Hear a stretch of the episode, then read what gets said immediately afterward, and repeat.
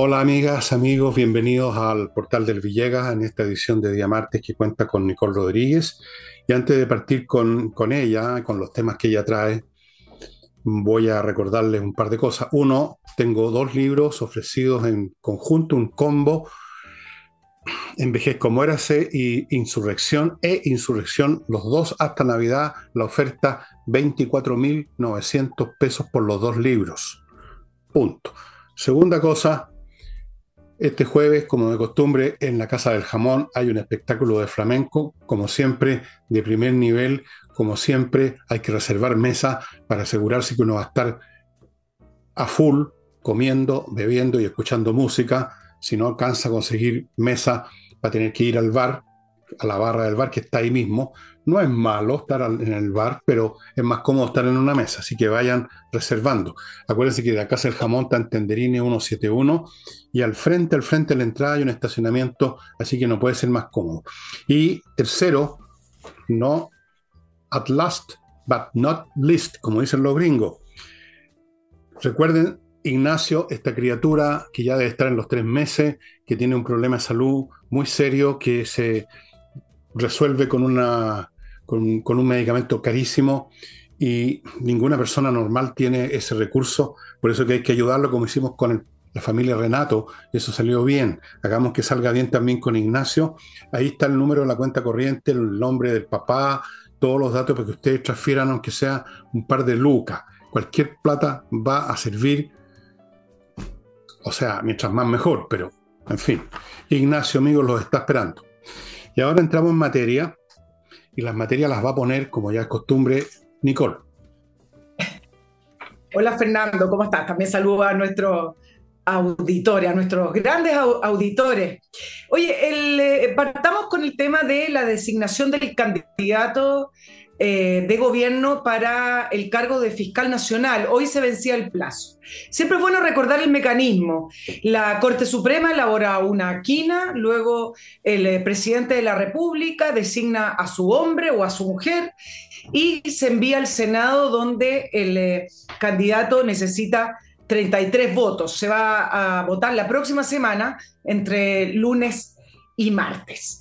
Y acá me quiero detener para que podamos comentar, quizás brevemente, Fernando, sobre este nuevo proceso de elección de fiscal nacional, un fiscal nacional que dura seis años, una fiscalía que supuestamente es autónoma en el papel, funciona de una manera autónoma al resto de los poderes del Estado, con presupuesto autónomo, eh, con reglas autónomas, donde se supone que los fiscales regionales también son autónomos al fiscal nacional.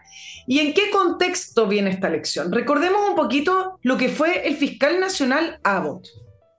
Nefasto para la Fiscalía Nacional. Y acá, perdonen que sea tan categórica, no me gusta hacerlo, pero al fiscal nacional Abbott fue el que asumió en medio de uno de los mayores problemas que ha tenido nuestra institucionalidad democrática y que tiene que ver con el financiamiento de la política, que no solo tiene que ver con haber inventado boleta o factura, eso es más bien de, corte de servicio impuesto interno, sino que tiene que ver la colusión entre el mundo empresarial y la política. Y en el Congreso, lo que significa que acá no funcionaron los contrapesos, no significa, significa que no funcionó el poder político, el Congreso, como debió haber funcionado. Y el fiscal nacional Abbott asume, eh, después de una serie de negociaciones, primero están las transparentes, ¿no es cierto?, donde él expone ante la Corte Suprema, pero luego de su designación se fueron conociendo todas esas informaciones en las cuales él mismo reconoció reuniones privadas, entre las cuales la que tuvo mayor connotación fue una reunión privada con el senador Girardi. El punto es que todas esas suspicacias que se levantaron en torno a la figura del fiscal nacional Albo, de que había comprometido cerrar rápidamente, y lo dijo además, los casos de financiamiento irregular de la política, donde eh, supuestamente eh, iba a funcionar rápido el sistema para poder llegar a puerto. Al final, el único puerto que se llegó es cerrar la puerta a investigar realmente, que fue lo que hizo también con el financiamiento de la, campaña de Michelle Bachelet. Digo esto, digo esto, porque esta elección no es una más de todas. Esta elección era tremendamente importante si es que el mundo político había entendido el desprestigio en el cual había caído la Fiscalía Nacional, entonces esta elección era importante demostrar lo contrario, demostrar que había transparencia, demostrar que efectivamente los mecanismos autónomos eh, debieran funcionar con respecto a, los candidatos. Y una, una negociación... Em, de una negociación en la cual no fuera tan poco estética, es decir, se entiende que siempre hay intereses todos los países funcionan de la misma manera, siempre hay lobby, siempre los partidos políticos y las fuerzas políticas quieren tener mayor incidencia en su candidato, incluso la Corte Suprema puede tener su propio interés al, elaborar la quina. Eso no tiene ningún problema, pero en la medida en que haya estándares y en la medida en que haya eh, ciertos mecanismos en, en los cuales la elección finalmente termine siendo transparente y le devuelva a la Fiscalía Nacional la legitimidad que perdió con el fiscal Abbott. Y con los otros que vinieron antes del fiscal Abbott, que lo hicieron más o menos en la misma línea. Bueno, y esta elección, si bien el candidato del presidente Boric, José Morales, no estaba en, en los más altos puestos para ser el candidato de gobierno, ellos supuestamente tenían otro, que era Marta Herrera, la favorita del gobierno. La, candidatura de José Morales, que hoy fue designado por el presidente Boric para ser votado en el Senado, sorprendió. Eh, algunos analistas dicen el presidente Boric no se puede dar el lujo de perder la votación en el Senado de su candidato, por lo tanto, la designación de José Morales tiene que ver con eh, cierta transversalidad en el apoyo a la figura de José Morales. Ok, puede ser, pero me quiero detener en que nuevamente el mundo político, los partidos políticos, no estuvieron a la altura de lo que debió ser eh, las reuniones y los comentarios y los análisis en cuanto a los cinco candidatos de la lista de la Corte Suprema. Si bien se siguen las reglas, las reglas están claras y las reglas se siguen para la elección. Es decir, en la estructura se elabora la quina, llega al Ejecutivo, el presidente designa y luego se vota. Eso se, respeta, ok. Pero lo que finalmente no se respeta tiene que ver con las negociaciones, las negociaciones secretas, las conversaciones, y lo que menos se respeta es la estética. Es decir, ¿por qué un candidato tiene mayor aprobación eh, dentro de las fuerzas políticas que otro? Ok, me parece que acá lo que se debería hacer es mayor transparencia con respecto a cuáles son el proyecto de cada candidato con respecto a la Fiscalía Nacional. Cada candidato expuso 10 minutos ante la Corte Suprema, eso es todo lo que pudimos conocer. Eso es todo lo que pudimos conocer de los proyectos que tienen los candidatos para la Fiscalía Nacional. Lo mismo ocurrió en el Congreso. Debería haber por lo menos una plataforma donde cada candidato propusiera qué quiere hacer con la Fiscalía Nacional, cuál es su diseño, cómo levantar la legitimidad y la efectividad de la Fiscalía Nacional y hacerse cargo del bajo apoyo que tiene la Fiscalía en la, en la, en la ciudadanía, que a veces está en torno al 30%, pero hay veces también que ha bajado más. Tienen que recordar, con esto termino Fernando, que la Fiscalía Nacional es el único ente persecutor en nuestro país en momentos en que Chile está viviendo sus peores escenarios de violencia, desorden y delincuencia. Por lo tanto, la Fiscalía Nacional pasa a ser tremendamente necesaria en este escenario. Me hubiera gustado conocer cuál era el diseño y qué planteaban los candidatos con respecto a esto. Pero en una exposición que finalmente terminan siendo lugares comunes, muy poco sabemos los candidatos, lo que al final uno termina pensando es, ah, era el gusto de la mayoría política, porque no conocemos realmente qué quieren hacer con la Fiscalía Nacional. A serte franco, no entiendo mucho qué es lo que tú querías que sucediera que habría, que habría sido mejor. Si hubieran expuesto más rato y hubieran tenido más tiempo para decir lugares comunes, porque ¿qué otra cosa pueden decir si no lugares comunes en un cargo como este?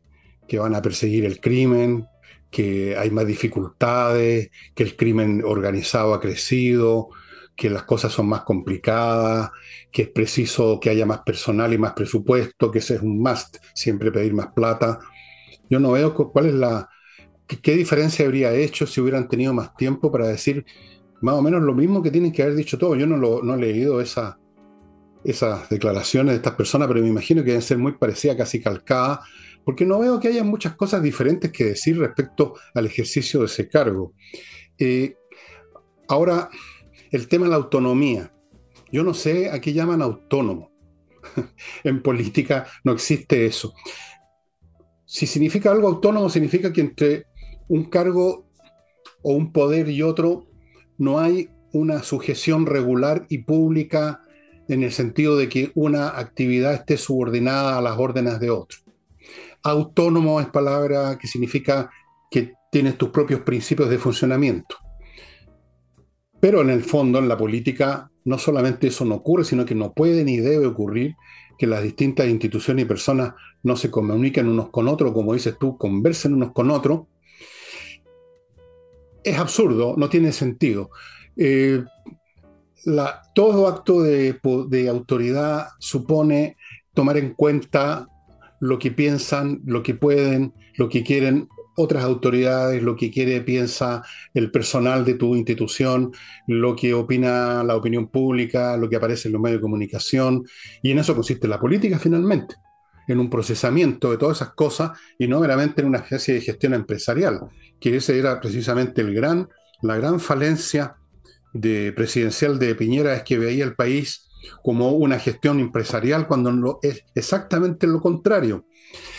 De, manera que a mí el tema de la autonomía, yo no voy a decir que estoy a favor de que no haya autonomía, estoy diciendo que me parece uno de esos términos que suenan muy bien, que hay que tener autonomía, que hay que tener esto, que hay que tener transparencia, otro término que no sé exactamente qué significa, pero que son artefactos semánticos comunicacionales que no tienen ningún significado la transparencia. Yo no sé si en política puede haber mucha transparencia. Si querés llamar transparencia a lo que uno ve públicamente, bueno, siempre hay transparencia. Hasta en los gobiernos monárquicos uno ve de repente desfilar al rey. Pero la política se ejerce en lugares cerrados, en oficinas, en pasillos, en salones.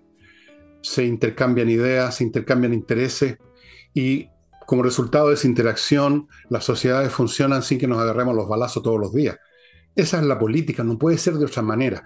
Y digo todo esto no para refutarte a ti ni para refutar a nadie, estoy simplemente haciendo una reflexión porque este tipo de cosas salen bastante a menudo cuando se analiza la política o se enjuicia algún, algún personaje y se sacan a relucir estas, estas, estas entelequias llamadas transparencia, autonomía, diseño, eh, agenda, programa, cuando en la práctica todo eso no tiene mucha operatividad en el seno de la política real de todos los días. Yo quisiera saber simplemente, cosa que tampoco lo sabríamos si hubieran estado una hora exponiendo, cuál es el talante, y eso lo vamos a ver en la práctica, el talante moral interno de estas personas, cuál es el, el nivel intelectual que tienen, cuál va a ser su capacidad para dirimir lo que es mejor en medio de todas estas interacciones políticas que va a tener que estar metido de todas maneras, como lo estuvo Abbott. Yo no le critico a Abbott que se haya contactado con este y con otro y con el demás allá, porque entiendo que esa así es la política, me guste o no. Lo que le puedo criticar a Abbott es las falencias en la ejecución de las tareas que le corresponden, finalmente. Ya sea porque conversó o no conversó con Girardi. Eso lo dejo a un lado.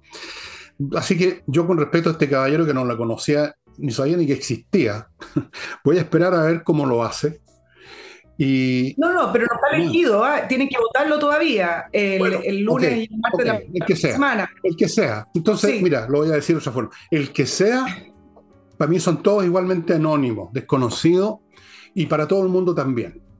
Salvo sus íntimos o la gente que ha trabajado con ellos en las cortes. Vamos a ver cómo se comportan cuando asuman el cargo. Vamos a ver qué uso hacen de las interacciones absolutamente inevitables que van a tener con otros poderes del Estado, con, en cenas privadas o en lo que sea, de las cuales no vamos a tener idea o las vamos a saber después por una filtración. Yo voy a, medir al que sea, que sea elegido como fiscal, por sus actos. Sí, pero, pero te voy a agregar algunas alguna situaciones. Yo cuando me refiero al, tipo de elección, eh, entendiendo que siempre existen eh, reuniones, lobby, influencias políticas, eso es inherente no solamente a la política, inherente al ser humano. Cuando me refiero al, tipo de elección, es que primero surgen los nombres. No, me parece que deberían primero surgir los proyectos que tienen las personas para efectos de qué quieren hacer en seis años, en los cuales prácticamente es imposible que sean destituidos eh, con la Fiscalía Nacional. Es decir, están todos preocupados los nombres, que si es de continuidad o no de Abbott. Me parece que primero partamos por el proyecto. ¿Qué es lo que proponen para la Fiscalía Nacional? Eso es lo primero. Yo te entiendo, Nicole, esa parte te la entendí bien, créeme. Lo que pasa es que no entiendo qué clases de distintos proyectos puedan haber en esta materia. Es como Hay distintos énfasis, claro. Como que, porque como que le preguntara a un chofer cuál es su proyecto para manejar el vehículo. No, hay, miles de diferencias, porque por ejemplo, un, fiscal podría decir algo que no se cumple, que, está en la ley, eh, voy a enfatizar la independencia de los fiscales regionales, voy a enfatizar en la persecución de no sé qué cosa, voy a hacer más transparente la labor de fiscalía en el acceso a la información, que acá te, iba a agregar otra cosita. Entonces, sí hay distintos énfasis. Eh, y además porque la Fiscalía Nacional es una institución que no está funcionando bien. Por lo tanto, la labor que viene es importante. Por supuesto, Eso, El Ministerio Público debe funcionar mejor porque está fallando. Entonces, ¿qué proponen? Para que no falle de la manera en que falla. Nada de eso lo sabemos, no por la exposición. Las exposiciones siempre son cortas, pero ellos deberían candidatarse con el proyecto, no con los nombres. A eso me refiero. Y en segundo lugar, con respecto a las autonomías, efectivamente es muy difícil que sean 100% autónomos, aunque en el papel o en que las leyes o en la constitución lo digan. Pero hay ciertas responsabilidades y hay cosas poco estéticas que llamo yo. En cualquier país donde una democracia, las autonomías de ciertas instituciones funcionan, un fiscal que reconoce haberse reunido en la casa de un senador en una conversación privada y oscura, donde no se, eh, no se registró vía lobby, es decir, el, el fiscal Abbott con Girardi, su obligación es renunciar. Cuando se descubre de lo oscuro a lo claro, hay miles de cosas que no sabemos. Pero cuando las instituciones autónomas funcionan y se empiezan a descubrir situaciones que no deberían haber ocurrido, existe responsabilidad para poder mantener esa autonomía. Y por ejemplo, el caso del, del senador Girardi con Abbott debería haber sido una causal inmediata para que el fiscal Abbott diera un paso al costado. Entonces, estamos demasiado acostumbrados a que sí, pues bueno, se arreglan entre ellos. No, pues no, pues. Bueno, pero. A eso me refiero. Tú te refieres a eso, pero yo lo que, lo que tú no me entiendes, a lo que yo me refiero es que cualquiera, cualquier proyecto va a ser más o menos siguiendo la misma línea. ¿Qué, van a decir? Van a decir, yo, quiero que haya menos transparencia.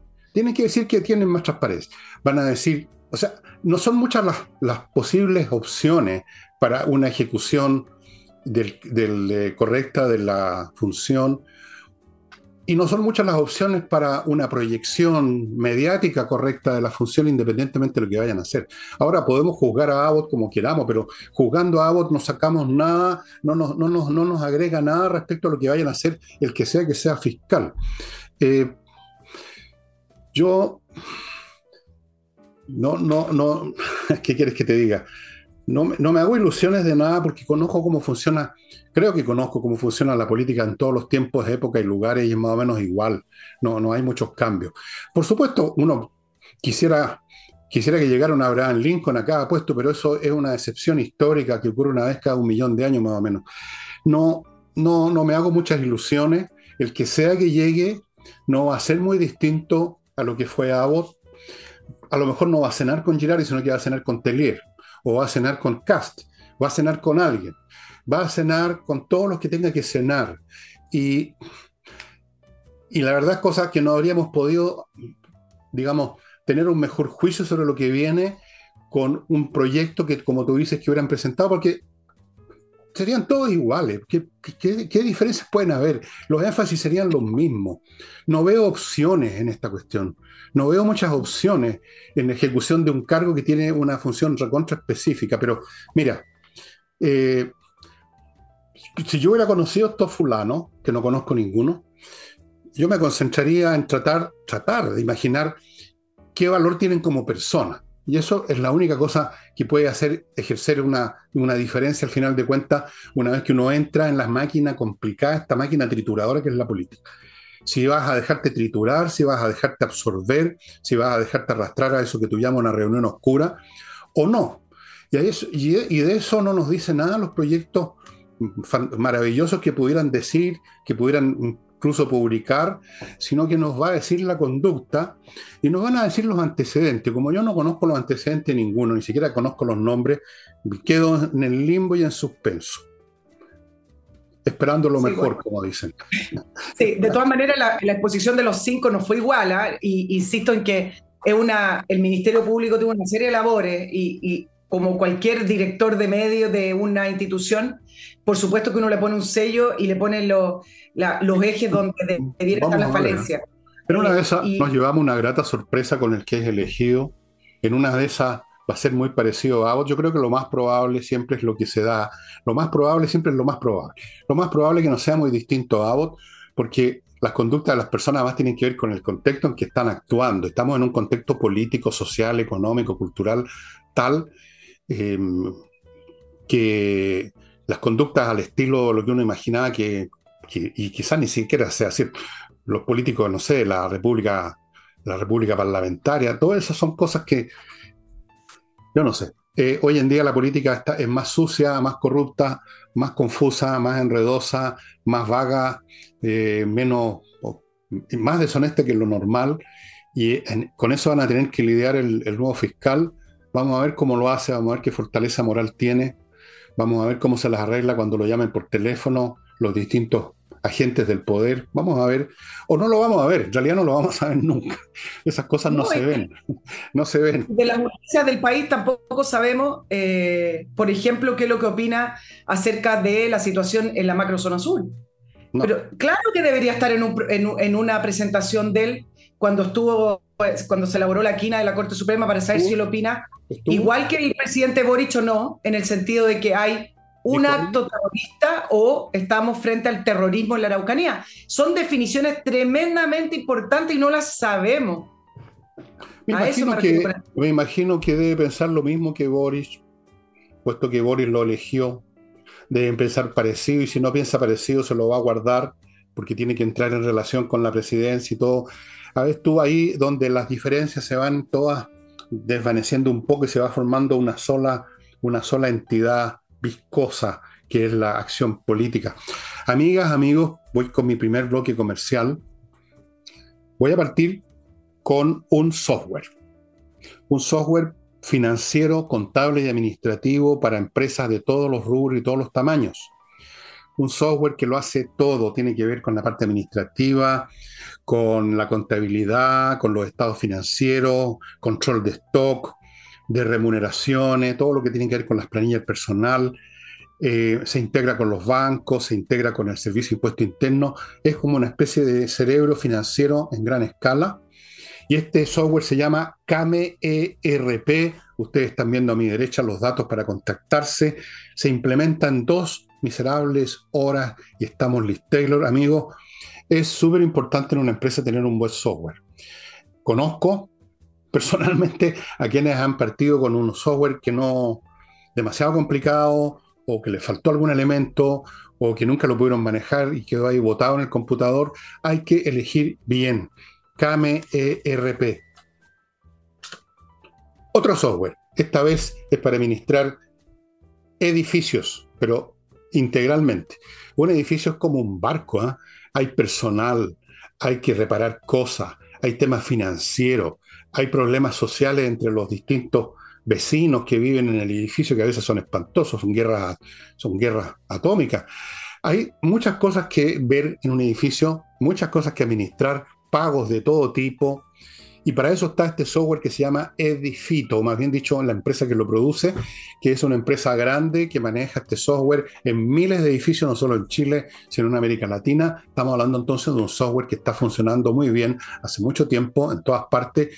Y yo le aseguro, amigo, que usted, que forma parte de una administración de un edificio o de varios, a lo mejor usted es una empresa que administra edificios, es aquí el software que usted necesita. Y ahora pasamos del software a la internet con inviertanusa.cl. Ya saben, es una empresa chilena norteamericana que lo lleva de la mano en brazo a Estados Unidos a invertir. Usted llega acá a inviertanusa.cl y dice quiero invertir en Estados Unidos, no sé ni por dónde empezar, y ellos le dicen, don't worry, le muestran un portafolio con 3.500 franquicias para que usted vea por dónde va la cosa. Le muestran otro portafolio con opciones inmobiliarias.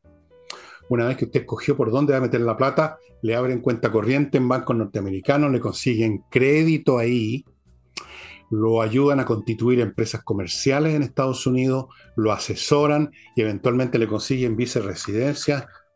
Todo, todo, todo en inviertanusa.cl.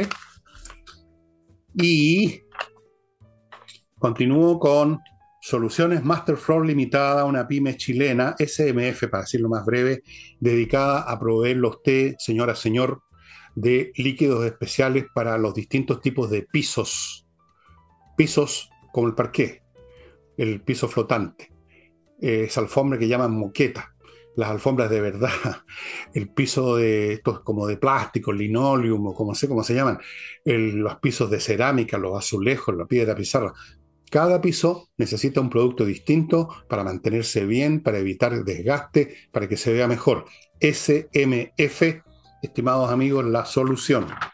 Y termino este bloque contándoles que miclimo.com tiene una promoción muy especial entre el 21 y el 25 de noviembre. O sea, ya empezó. Ayer debía haberle hablado de esto, pero se me fue. Ustedes saben que yo soy un viejo majareta ya. Se llama White Week, no Black Friday. Este es White Week, la semana blanca. Precios descuentos, mantenimientos gratuitos para los equipos que se compren con esta promo de esta semana White Week. Estimados amigos, aprovechen la oportunidad. Acuérdense lo que les he dicho, que vienen unos calores atroces. Y del calor sí que es difícil arrancar. ¿ah? Del frío, por último, uno se manda un, un whiskazo. Pero del calor, uno no puede estar todo el día dentro de la ducha. Así es que, amigos, miclimo.com, White Week precios especiales, mantenciones especiales, todo especial. Vaya a ver los detalles a miclimo.com. Vuelvo con mi amiga polemista. Nico. Oye, vamos a, darle una mirada a lo que fue el viaje y la gira del presidente Boric en la PEC. en, eh, en, Tailandia, las 21 economías del Asia-Pacífico. Bueno, y como ustedes saben, siempre eh, el, resumen del gobierno y la conclusión es que le fue magnífico el presidente y fue una muy exitosa. Yo, yo acá voy a poner otro punto porque me parece que nuevamente en, gira el presidente vuelve a reflejar las inconsistencias y las contradicciones propias de su gobierno y de, y de él mismo, de, de esta adolescencia en la cual todavía no sabe cómo posicionarse.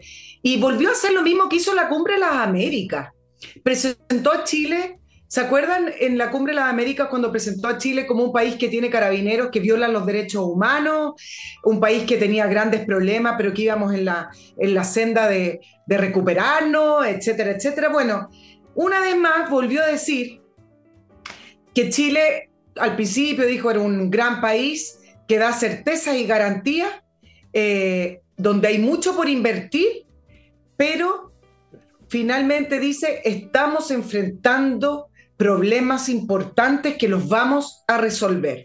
Bonita manera de vender a nuestro país. Y, lo, y partió diciendo, no quiero presentarles aquí un país perfecto, una especie de paraíso en la tierra, porque no lo somos. ¿Qué presidente que ame su país y que entienda de qué se tratan estos foros, de, qué, de cómo se, se llama a invertir en su propio país, ¿qué presidente que entienda eso hace un discurso presentando primero los problemas que tiene su país y por lo demás problemas presentados desde un diagnóstico político, desde su desde su posición política, desde su coalición. En el fondo, este, el presidente, lo mismo que hizo en la Cumbre de las Américas, no logra salir del relato de criticar estos 30 años de Chile porque no es capaz de visualizar a Chile con eh, esta altura de Estado, con, eh, con esta perspectiva, sino que siempre se posiciona en la misma posición de candidato, es decir, de este diagnóstico de un Chile de las grandes desigualdades, de un Chile donde durante 30 años lo único que se hizo fue aumentar la injusticia y las brechas sociales, pero no se preocupen inversionistas porque vamos camino a, a solucionarlo. A mí me parece que él opta por no traicionar a sus bases, pero al final de cuentas termina traicionando a su propio país, que es a Chile, porque él nos debería vender como corresponde. Ahora, Luego agregó, es muy interesante analizar el discurso para no quedarse en, esta idea de que el discurso sonó bonito porque después dijo un poema. Luego también dijo que la falta de confianza que existe en el país, uno de nuestros principales focos entonces está en construir esa confianza entre el sector público y privado. Y si no las construimos, nada va a funcionar. Es decir, concluyo, invita a invertir en Chile, pero reconociendo que no hay confianza en el sector público y privado. Y él no entiende que para la imagen internacional, y esto es relevante porque esto, esto refleja la disociación que tienen con respecto al diagnóstico y relato político que han estado levantando desde el Frente Amplio versus la realidad. Él no entiende que los 30 o los 30 y tantos años donde Chile construyó una gran imagen internacional, este pequeño país de hoy de casi 18 millones de habitantes, tuvo que posicionarse con un diseño internacional. El otro día leía una entrevista de Soledad Alvear muy interesante diciendo, nosotros no éramos considerados los foros, nosotros en las cumbres éramos un pequeño país que era conocido por dejar atrás la dictadura, pero nosotros no nos conocían. Tuvimos que construir confianza. Tuvimos que decirle al mundo que éramos distintos al resto de Latinoamérica porque acá el Estado de Derecho se respetaba, las garantías se respetaban, éramos serios y por lo tanto vengan a invertir en Chile. Toda esa imagen y ese modelo, el presidente Boric no entiende que es respetado y fue valorado en Chile. Por lo tanto, en su en sus discursos, cuando lo que hace es vilipendiar ese modelo, cuando lo que hace es vilipendiar lo que se construyó durante esos 30 años, lo único que hace es alejar la inversión. Entonces, me parece que hay una especie de, ¿cómo lo podríamos catalogar? Eh, una, una especie de entre infantilismo e ignorancia completa de cómo él debiera posicionarse y cómo debiera plantear al Chile de hoy en esos foros si es que quiere realmente atraer inversiones. Le voy a decir la última frase desafortunada. Dice, lo peor que puede pasar para las inversiones extranjeras en Chile es que no hagamos cambio. Es, es decir, Chile le da garantía a los inversionistas, pero ojo que vamos a hacer cambio, entonces vengan, porque lo peor es el status quo cuando es todo lo contrario.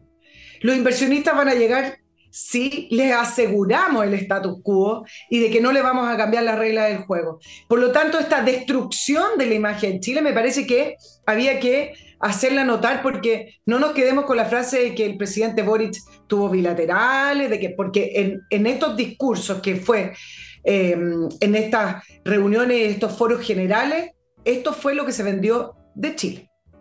Bueno, pero se te olvidó a ti mencionar que comió escorpión con alguien allá. Eso es un mérito, ¿no? Mercado, sí. Bueno, Boris es lo que es nomás. Boris no va a ser nunca distinto, va a seguir siendo lo que fue cuando tenía 16, 15 años, un dirigente colegial. Sigue funcionando con los mismos parámetros de un dirigente estudiantil. No sé si habrá alcanzado a llegar al nivel de un dirigente universitario, no tengo idea, pero no, no ha sobrepasado ese tope. Y es un hombre intelectualmente bastante limitado, de medianas capacidades, para peor, eh, empapado, como toda la gente del Frente Amplio, que son iguales a él, empapado en la folletería, pseudo progresista, eh, supuestamente superadora de todas las, de todas las ideas del pasado, eh, profundamente arrogante, vanidoso. Creen, no solo él, es una generación completa, creen que ellos tienen la, la respuesta, que recibieron las tablas de la ley en el monte Sinaí, que todo lo que se hizo antes, lo han dicho tantas veces, fue un desastre, que la concentración fue un desastre, que aumentaron la injusticia, porque ni siquiera leen las cifras y no tienen idea que la, si llaman que aumentaron la injusticia a que la gente dispone de más recursos, yo no, no entiendo qué concepto de injusticia tienen, pero repiten como loro, porque no piensan las mismas frases hechas, y tú lo lees lo que decían en Twitter, o lo que decían en otros medios hace 10 años y exactamente lo mismo.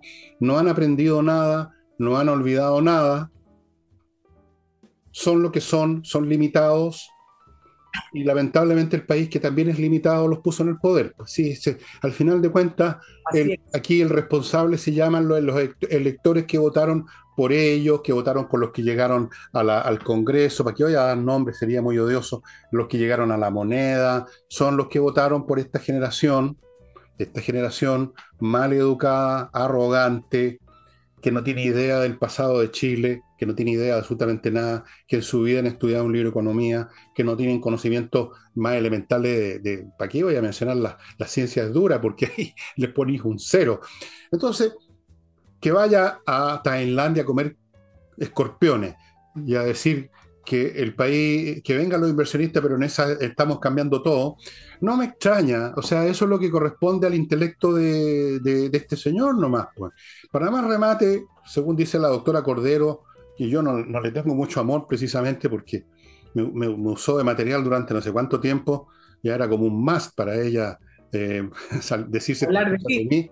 Pero parece que es psiquiatra, ¿no? Eh, parece que tiene algunos problemitas también en ese, en ese plano el señor presidente de la República. Entonces, es la tormenta perfecta desde el punto de vista mental.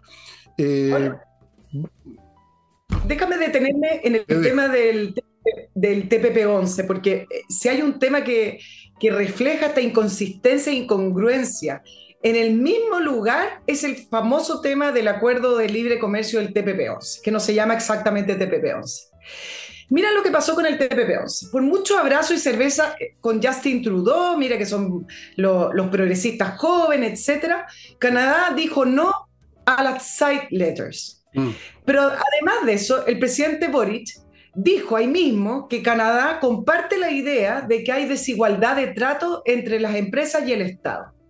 Pero paralelo a eso, Cancillería chilena, en el mismo encuentro, en el mismo momento, firmó un memorándum de, entendimiento, un documento entre Chile y Canadá, donde se reconoce que los TLC reflejan el equilibrio entre los compromisos de protección de inversiones y el entorno de los gobiernos. Entonces, ¿cómo puede ser que Cancillería, que se dio a conocer este memorándum, diga eso en el mismo viaje mientras el presidente Boric sigue diciendo que si bien Canadá rechazó las side letters, pero reconocen que existe esta desigualdad de trato entre las empresas y el Estado. Y paralelo a eso, la Cancillería muestra este memorándum donde reconoce que hay un equilibrio y por último existen los mecanismos para poder eh, destrabar cualquier tipo de, conflicto que, existiera. Entonces, mira cómo esto mismo, en un, concentrado en un mismo lugar, refleja esta especie de... No, no sé, de, entre, del mismo gobierno. Ahora, reconociendo esto, más todos los no que salieron de los países para, los, para las famosas side letters, ¿qué es lo que hoy, qué excusa tiene hoy el gobierno para retrasar la firma del tratado del TPP-11? No tiene ninguna. Y tú sabes lo que están haciendo, porque eh, si no pierden, empatan. Entonces ahora el relato no es que a Chile le interese que se revise el mecanismo de solución de controversia entre el Estado y las empresas en el TPP-11. No, lo que dice Ahumada ahora es que a ellos les interesa posicionar un tema a nivel global. es decir, que se abra esa discusión de los países, porque eso es lo que hay que empezar a hablar para poder modernizar los tratados de Chile de, libre comercio sin además reconocer que todos los tratados de libre comercio, todos, tienen periodos de revisión y de modernización. Pero bueno, el, relato del gobierno hoy es que estos mecanismos de solución de controversia y de la jurisprudencia, etcétera, para ellos es importante que sea un debate global, no solo el TPP-11, eso se da por ganar. Una cosa académica, se transfirió bueno, pero mira, en primer lugar no hay que darle mucha pelota a lo que diga Ahumada porque es un tontón, ya lo he comprobado. Es cuestión de mirarle la cara incluso. Tiene cara de tonto y es tonto por lo que dice, por lo que piensa. Eso, eso, no tiene remedio, no tiene remedio. Segundo, esta disociación entre hechos y palabras muestra la estructura de este gobierno, porque al final de cuentas tiene que hacer ciertas cosas, incluso, incluso a la fuerza y con demora, tiene que hacer lo que tiene que hacer, tiene que hacer lo que tiene que hacerse. Pero por otro lado, tiene este discurso para y contentar a las huestes de, descerebrados, digamos, que conforman la izquierda progresista. Entonces, a los descerebrados hay que seguirles con estos discursos sobre, ahora trasplantados a, a, una, a un plano estratosférico. Tiene que ser un debate global. Los extraterrestres también van a participar. La, la galaxia completa se van a reunir en el planeta Mongo a estudiar este tema. Entonces, con eso, a contentar a los descerebrados y por otro lado, tras cartón, haciendo lo que hay que hacer y firmando los tratados nomás. Ese es el gobierno que tenemos y resultado de una contradicción interna, que es un gobierno que ha llegado con estos discursos, pero por otro lado no puede hacerlos funcionar. Esta, bueno, lo voy a dejar por otro programa, lo que yo creo que ya viene en camino, porque creo que ya la revolución que efectivamente hemos estado viviendo llegó a su final. O sea, se abortó. Se abortó ha abortado, señores. La criatura nació muerta. Alcanzaron a hacer algunos estropicios, pero no, van a poder ir más lejos. Y, pero el discurso puede ir tan lejos como tú quieras. Ahora paso a otro bloque comercial, mientras Nicole cranea lo que me va a decir. Los dos, puntos, dos puntitos, sí, sí. Dos puntos Dos puntitos, dos, los, todo lo que usted quiera. Amigos, amigas, la editorial chilena que está editando puros títulos importantes, usted sabe ya cómo se llama, Edisur. Usted sabe que tiene un local en compañía 1025. Usted sabe que los títulos que yo les he mostrado mucho eh, son títulos importantes, de autores importantes a nivel mundial. Los temas son variadísimos: ciencias políticas, Maquiavelo, novelas, eh, temas de estrategia militar, de todo. Y, eso que yo les he mostrado una fracción de lo que hay en la librería de ellos. Vaya a compañía 1025 o entre al sitio edisur.cl y vea todo lo que está disponible. Los libros están muy bien hechos. Es muy importante un libro que uno lo abre y que no se desarma, bien empastado, buen papel, precio accesible, un excelente libro. Edisur. Continúo con AutoWolf, la empresa que repara la carrocería, carrocería, dije, no chasis, no motor de su automóvil, lo deja impecable los autos, te sabe, la pintura se empieza a desteñir, el abollón, que me chocaron en el estacionamiento subterráneo, siempre las mujeres le echan la culpa al estacionamiento subterráneo, las chocan ellos, pero en fin, los rayones, todas esas cosas se lo dejan impecable en un día en su casa, en su casa en un día, estimados amigos. No te ríais porque tú sabes que es cierto. Autowolf.cl, estimados amigos. Sonó como, machista, pero hay cosas que no puedo negar. es, verdad, pues, es, un tema, digamos, de lo que se llama el periespacio en términos psicológicos. El control del periespacio es un poquito distinto entre hombres y mujeres. Eso es un hecho, lamentablemente, no es un tema que uno elija, ¿no? Es un hecho biológico y fisiológico. Sigo con kmmillas.cl la empresa en Internet que compra sus millas acumuladas en los vuelos que usted no va a ocupar y que en cualquier momento desaparecen en la nada. Vaya a kmmillas.cl y se los van a comprar a buen precio y usted a la pasada va a estar ayudando a la Unión de Amigos de los Animales. Y termino este bloque con compreoro.cl, donde usted compra oro o plata o las dos cosas, los metales preciosos propiamente tal, ya sea en forma de monedas, de lingotes, algunos lingotes chiquititos, chiquititos así, de este porte, 10 gramos, oro, 99,99% pureza, ese lingote chiquitito, chiquitito así, vale mucha plata, usted puede tener en el bolsillo una fortuna completa, lleva el oro y la plata donde quiere, la vende donde quiere, es un, un resguardo financiero, es una póliza de seguro, tener en su casa y no en una bolsa en el mundo que de repente se puede desplomar parte de sus recursos. Y ahora vamos a los dos puntos a los dos puntos de Nicole. Porque, eh, para ir cerrando el tema APEC, interesante lo de China, pero antes de decir que mira el, cómo seguimos en la línea de la inconsistencia. En la reunión bilateral que tuvo el presidente Boric con Xi Jinping, eh, el presidente Boric destacó varias cosas, pero una de ellas es que China le pidió apoyo para que em, Chile le diera su voto para entrar al TPP-11. Y Chile lo va a apoyar, dice el presidente Boric. Entonces, ¿En qué quedamos? Chile ni siquiera ha promulgado el, Tratado de Libre Comercio. Chile dice que no porque no, las ganancias son marginales, que las side letters, que la soberanía nacional, que toda la tontera que han dicho, pero resulta que viene un país como China y le dice a Chile, deme los votos para entrar al TPP-11 porque China no, no pertenece al bloque. Y Chile, y Chile le dice, sí, claro que lo vamos a apoyar, ¿cómo es la cosa? Entonces otros países entran porque es beneficioso y Chile no. es muy raro, es una es una, la disociación. Una, línea retórica que es muy difícil de decir, ¿no es cierto? Bueno, pero si eso tiene un nombre, ¿ah? en psiquiatría ese tipo de, funcionamiento tiene un nombre.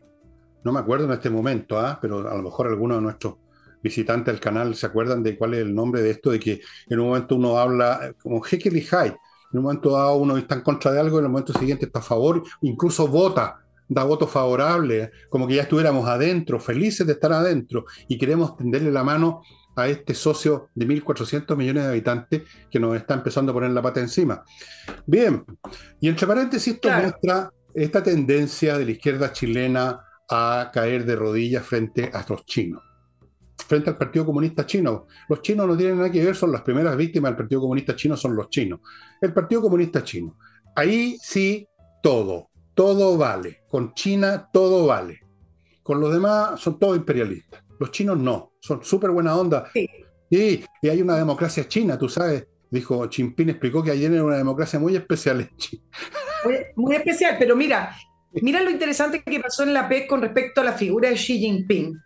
Se filtró la semana pasada una imagen en la cual Xi Jinping reta abiertamente a Justin Trudeau por la filtración de una información que salió de una bilateral que tuvo con Justin Trudeau y también habló de los derechos humanos. Ahí está todo el video eh, con algunos eh, momentos con traducciones para entender cómo Xi Jinping reta a Justin Trudeau literalmente. ¿Cuál fue la respuesta o la reacción de Justin Trudeau en el momento en que Xi Jinping lo reta y lo interpela? Nada. ¿Qué oh. pasó con el presidente Boric cuando saluda a Xi Jinping? No solamente le da la mano, le hace una reverencia. Y así les puedo decir algunos otros detalles. El punto central es que es, em, llama la atención cómo estas figuras, de, que algunos las califican de el soft power progresista que hay en el mundo, se rinden ante la figura de Xi Jinping, un Xi Jinping que viene fortalecido por su reelección, y dos, un Xi Jinping con una China que ya hace mucho rato, reelección, no sé cómo se llama, eh, una China que hace mucho rato dejó atrás lo que ellos llamaban ese silencio estratégico. Xi Jinping ya no le interesa aparentar, Xi Jinping ya no le interesa tener ese silencio mientras algunos hablan de violación de los derechos humanos, simplemente se instala y se pone y dice, en China hay una democracia y le da lo mismo lo que le dicen. Antes de la PEC, antes de la PEC, Xi Jinping tuvo una reunión bilateral con el presidente de los Estados Unidos, con Biden. ¿Y qué pasó? Que a la salida de esa reunión, una periodista empezó a interpelar al presidente Biden, diciéndole abiertamente, presidente, no le preguntó por los derechos humanos a, Xi Jinping, lo empezó a decir, y salieron guardias chinos y tiraron atrás a la periodista y prácticamente la golpearon. No la golpearon, pero la tiraron fuertemente atrás. Algo que al final hizo reaccionar a todo el mundo ahí. Ya no les interesa a los chinos aparentar. los chinos ya son lo que son y su estrategia hoy es muy distinta. Salieron de esa, como en diplomacia le, llamaban ese silencio estratégico, etcétera, ya no lo son. El problema es que estas figuras como Justin Trudeau y el mismo presidente Boric se rinden o le temen a esta posición que tiene Xi Jinping y no le rinden tributo. Eso se llama temor estratégico. Acá en, Chile, acá en Chile podríamos hablar de chupar los calcetines estratégicos. Todo depende, es cuestión de ponerle el calificativo estratégico. Yo estratégicamente, puesto que tengo que cumplir con mis obligaciones del sexo, del seso, más bien, Amigos, ah. patriciastocker.com es el buffet que usted tiene que acudir, tiene que visitar para registrar su marca de una vez por todas. No siga chuteando el tarro. Registro de marcas en Chile y en el extranjero. No solo registrarlas una vez y se acabó, hay que mantenerlas, conservarlas, renovarlas. Es un tema de, para siempre y es muy importante si usted tiene una empresa para que no tenga problema en el futuro con los sinvergüenzas de siempre, los aprovechadores, los deshonestos, que son legión. patriciastocker.com. Continúo, y a propósito de los sinvergüenzas, existe esa, y siempre ha existido los delincuentes, los ladrones, etcétera, y usted no quiere que le roben en su empresa, no quiere que le roben el computador con los datos de todos los clientes, no quiere que una mañana, digamos, casi le venga un, soponcio al ver todo desvalijado. Póngase manos de tepillé.cl, una empresa de seguridad que funciona a otro nivel. Y si usted no me cree lo que estoy diciendo, entre a tepillé.cl y ahí se va a dar cuenta cómo funciona. Es otra cosa, estimados amigos. No se dejen engañar por este nombre de la empresa, así que un poco humorístico si ustedes quieren, pero por Dios, la capacidad que tiene tpy.cl, que no lo pilla usted el delincuente. Sigo con el plan de verano, 24 clases de inglés de entreninglés.com. ¿Cuánto vale? 24 clases, 397 lucas. Divida 397 por 24 y le va a salir como 15 lucas por clase o un poco menos, no, 14.355 creo.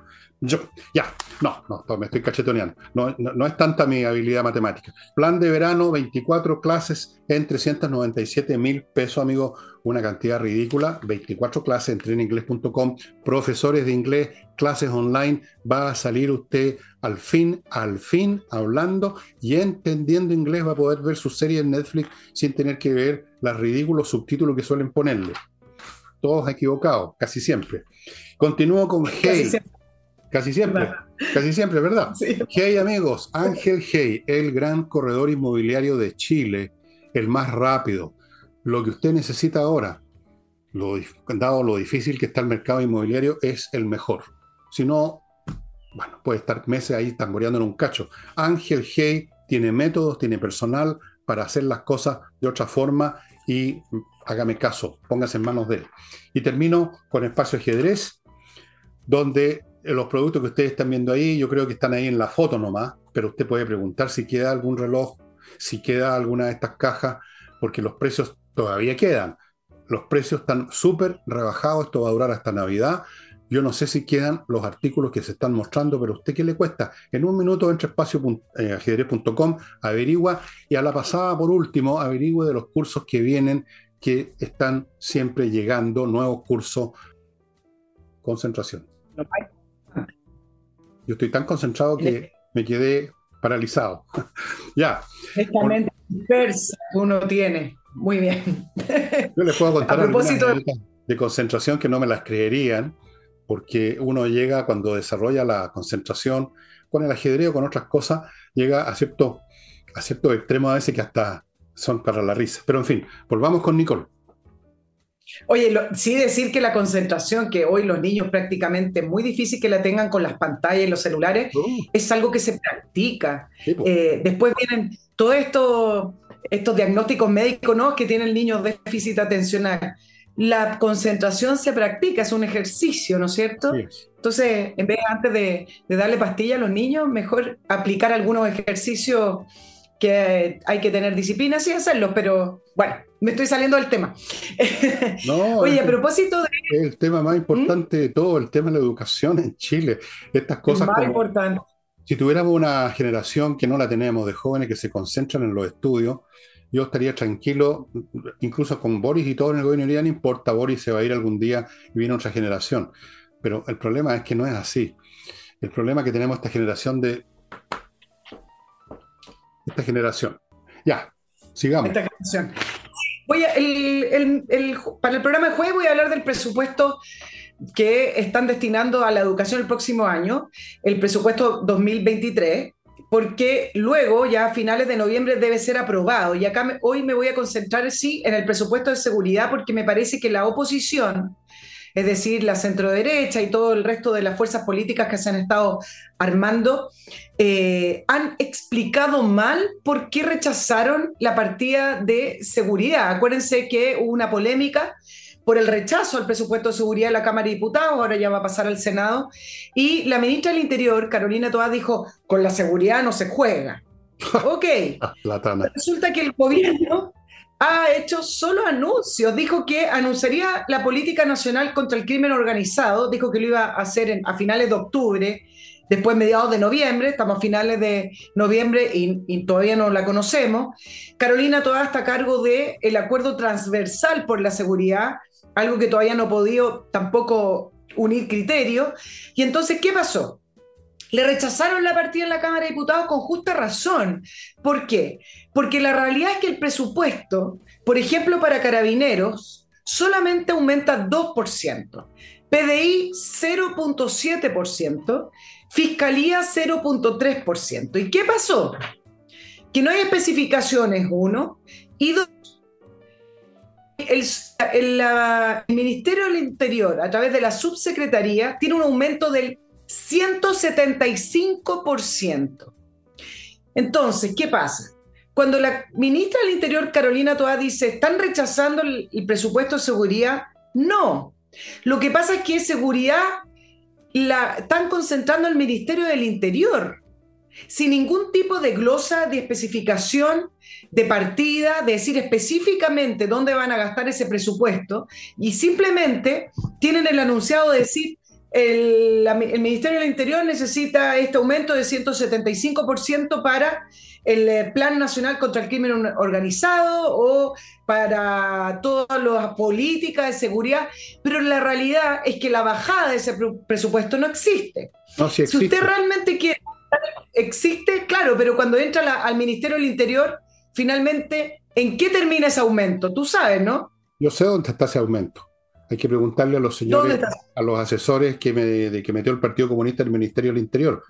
Ahí hay una, ahí, ahí hay una serie de planes y, e iniciativas que van a usar ese presupuesto y que no tienen mucho que ver con la seguridad tal como tú y yo la entendemos, como la entiende el país. Así es que... Es decir, si quieren aumentar seguridad en el presupuesto, aumenten los presupuestos para las instituciones que se dedican a seguridad, no aumenten el presupuesto de la subsecretaría del Interior.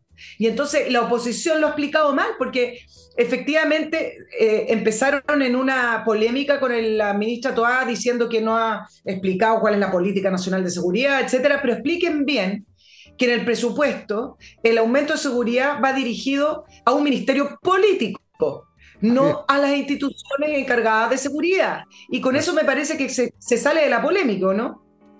Bueno, mira, eh, la derecha ya cuántas veces he dicho que es un patético montón.